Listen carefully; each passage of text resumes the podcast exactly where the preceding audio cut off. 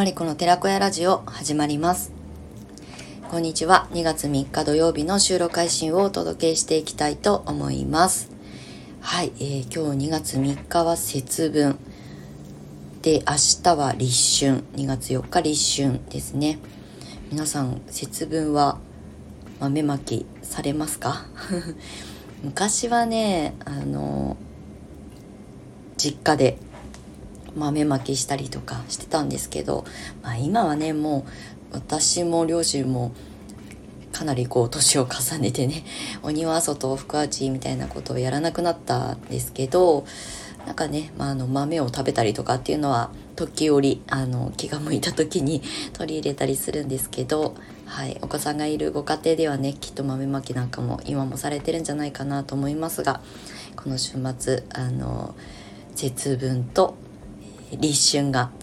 続くので、はい、あの素敵な週末をお過ごしください。今日の茨城県笠間市は朝から快晴なんですけど、週明けに雪マークが予報で出ていて、きっとね、今日明日は気温が下がっていくんだろうなーっていうふうに感じているので、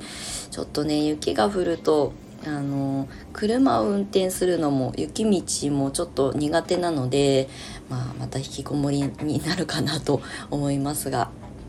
はいまあ、2月はね暦的にはもう本当に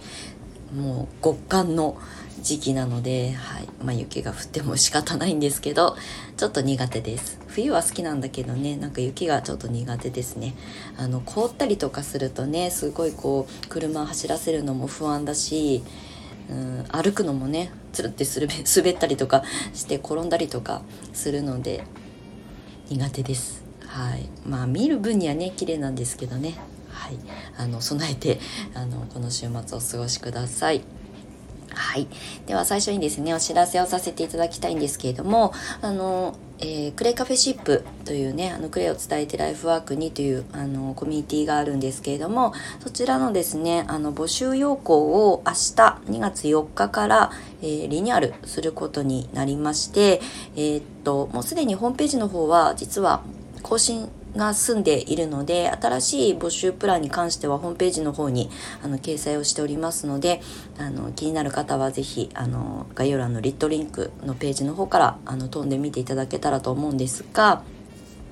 今日までですね、乗船料のみで、あの、コミュニティ、オンラインコミュニティの方にご参加いただける、えー、最終受付日となっておりますので、まあ、その、あの、情報に関しては、えー、今すでにホームページに掲載している新しいプランの乗船料っていう、えーと金額だけでご参加いただけるようになっておりますのでもしご興味ある方はですね、えー、私の方に直接ご連絡いただくかあのクレカフェシップのインスタグラムのアカウントがあるのでそちらから DM を送っていただいても構いませんのであのこの最後の機会に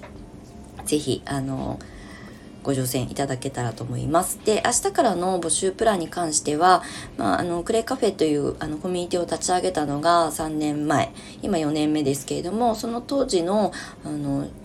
原点会議期じゃないですけど、クレイとグリーンコーヒーを掛け合わせたプランに設定し直しました。なので、あの、ご参加いただく際の、あの、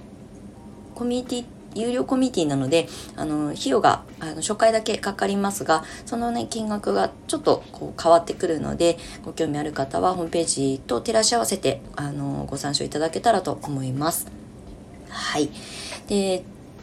えーとですね、私個人の教室としてのあのいろいろこうメニューなんかも今キューピッチでホームページをあの整えたりとかしてまあ講座というかねこうあのシャーマニッククレイを取り入れたりとかシンガーシューサロンのプログラムとかこういろいろ掛け合わせてリニューアルしていこうと思っておりますのでそちらもですねホームページがあの整い次第ご案内させていただきたいと思いますもう今年のテーマはイージーモードとビジネスモードこの2つの柱であの年度の寺子屋という教室をあの発信していきたいと思いますので引き続き、えー、お付き合いいただけると嬉しく思います。はい。ということで、えっ、ー、と、今日はですね、ちょっと週末なので、ゆるっとお話ししたいなと思うんですけれども、昨日ですね、あの、インスタグラムのコラボライブで、あの、アイルナースのリエさん、種子島に住む元看護師でアイルベーダーを伝えているアイルナースのリエさんと、えー、コラボライブをさせていただいて、あの、スタイフの方ではアフタートークということで収録を公開しております。でこのコラボに関しては去年のえっ、ー、と11月ぐらいが最初だったかな。あの最初はスタイフのコラボ収録から始まったんですけれどもちょっとインスタのコラボライブもやってみないっていうことで年末ぐらいから4回あのコラボライブ、インスタのコラボライブをさせていただいて、そのアフタートークを収録で、スタイフで撮らせていただいてたんですね。で、その4回のインスタライブが終了して、え、今後はまた、あの、スタイフに戻って、コラボ収録を撮っていこうっていうことになってるんですけれども、なんかね、昨日は本当、うん、全4回の、まあ、最後の完結編ということで、イージーモードについてのお互いに感じてることをね、つらつらとフリートークでお話をさせてもらったんですが、あのまあ、自然療法というかあのえーと、カテゴリーで私たちは発信をしていてアイルベーダークレイセラピー、まあ、あとはリーさんだったら霊気だったりとか。私はそうですねこう予防医学だったりとか、うん、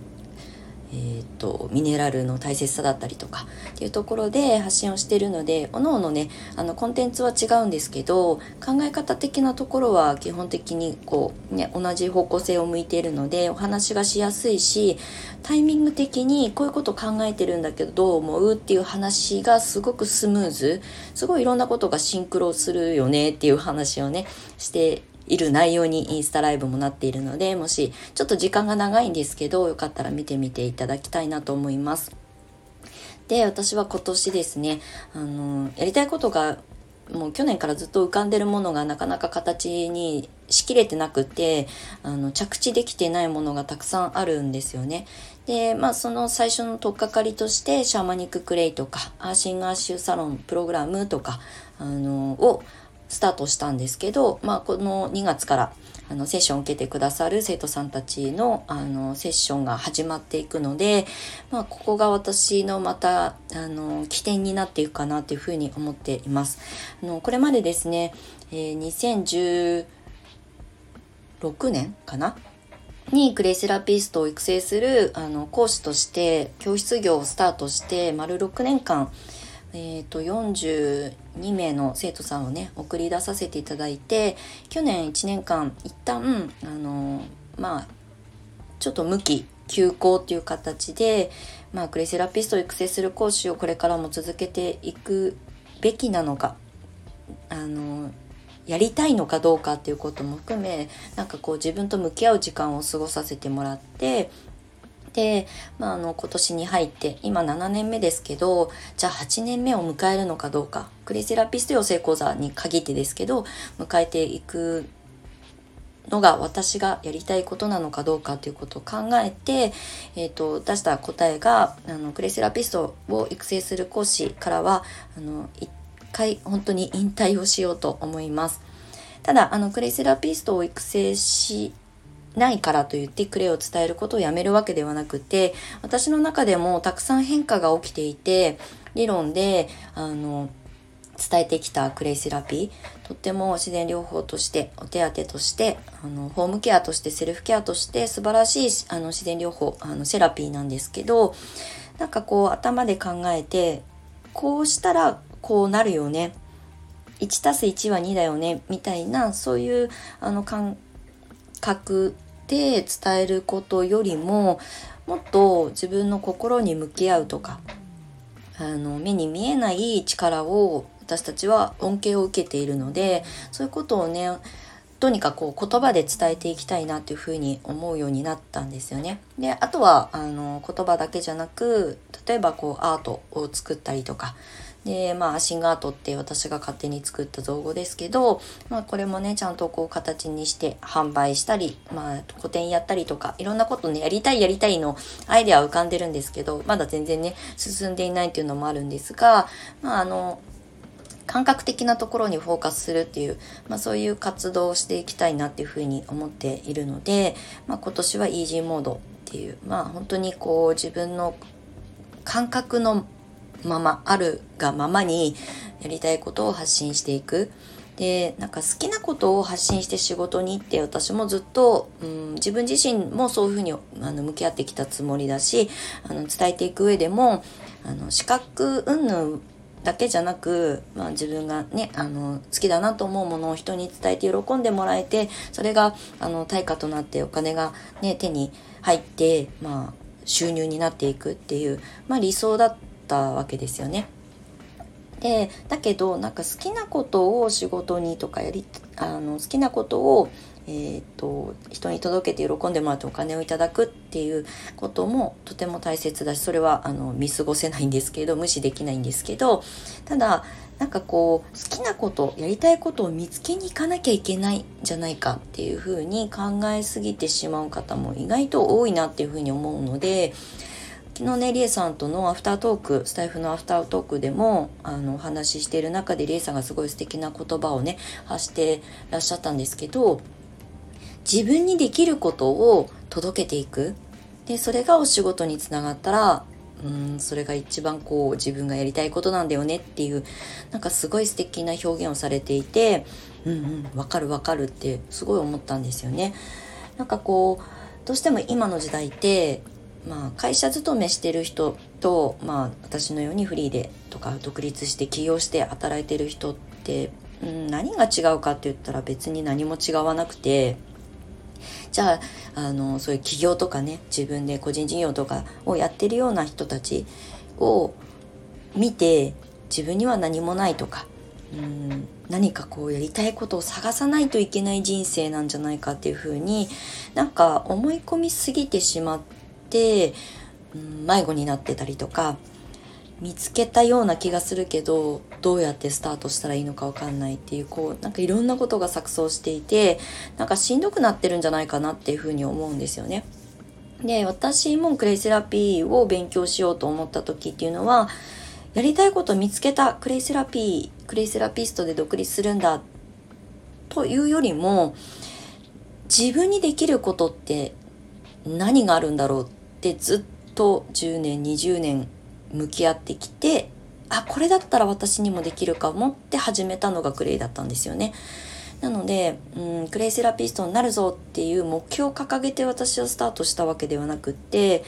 まあ、まずやりたくないことをリストアップしてその当時はね東京都内で会社勤めをしていて満員電車に揺られて毎日通勤したりとかこういう生活を、まあ、できればやめたいなって思ってやりたくないリストを書き始めたり。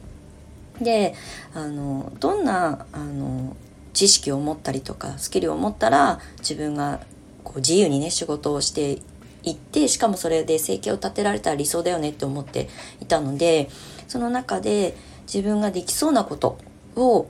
取り入れるっていうことでいろいろ調べてあの出会ったのが自然療法のクレイセラピーだったっていうことでなんか、うん、私の中では今も変わらずクレイセラピーを伝える人間としてこれからもなるべくこうね長く細く長く 続けていきたいなと思う気持ちは何一つ揺るぎはないんですけどでもまあ養成講座をまあ引退一旦させてもらうんですが、まあ、講師は養成講座の講師はね、他にも素晴らしい先生たちはいるし新しくこれからね講師を始める方もいるしな私がすあのね、特別すごい先生っていうわけでも全然ないのであのみんなにこうできること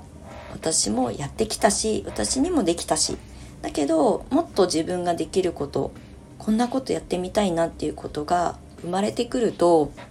一回ねこう手放すとか隙間スペースを空けないと新しいことをねこう構築する上でも深掘りする上でも時間が足りなかったりとかするのでもう今は私は本当に自分が思うがままにやりたいことだけを発信してそれを受け取ってくださる方がいることで私は成立している部分がほとんどなので、まあ、そういうねあのものの見方とか考え方をあの大切にしようかなっていうふうに思っています。そう。なのでもしねあの何か自分でやりたいんだよねとか自分でこれって思って取り掛かってみたんだけどどうしていいのかわからないっていう風に迷われる方も多いと思うし私も最初の数年間はあの自信はあったけどクレイセラピーを選択した自分には自信はあったんですけどなかなか伝わらないとかちゃんと仕事につながっていかないとかすごいこうたくさんこう模索してあの悔しい思いもしてきたんですけどでもそれでも私にできるかもしれないっていうことだけは信じていたので。うん、だから自分がやりたいことを探すというよりも自分ができることで人に喜んでもらうっていうことにフォーカスするようになってからの方がすごいね仕事もこう軌道に乗ったというかうまくいくようになったんですよね。なので、まあ、イージーモードっていう私にとってもテーマだしあのプレイを伝えていく上でも本当に自分がなんかこう心の声に素直に従ってみた時にまあこう表現したいものに向き合っていきたいなっていうふうに思っています。はい、なので昨日のインスタライブの振り返りあのアフタートークの振り返りうん、なんか自分にできることを人に届けて喜んでもらえるってすごい素敵なことだと思うので、まあ、そういう視点でねなんかこれからチャレンジしたいなって思ってる方にはあの届くといいなと思ってこんなお話を今日はゆるっとさせていただきました。はい。まあ、ゆるっとって言いながらも15分超えの収録になりましたが、最後まで、あのお付き合いいただきましてありがとうございました。まあ、素敵な立春をお迎えください。では、また次回の収録配信でお目にかかりましょう。マリコの寺子屋ラジオでした。またね。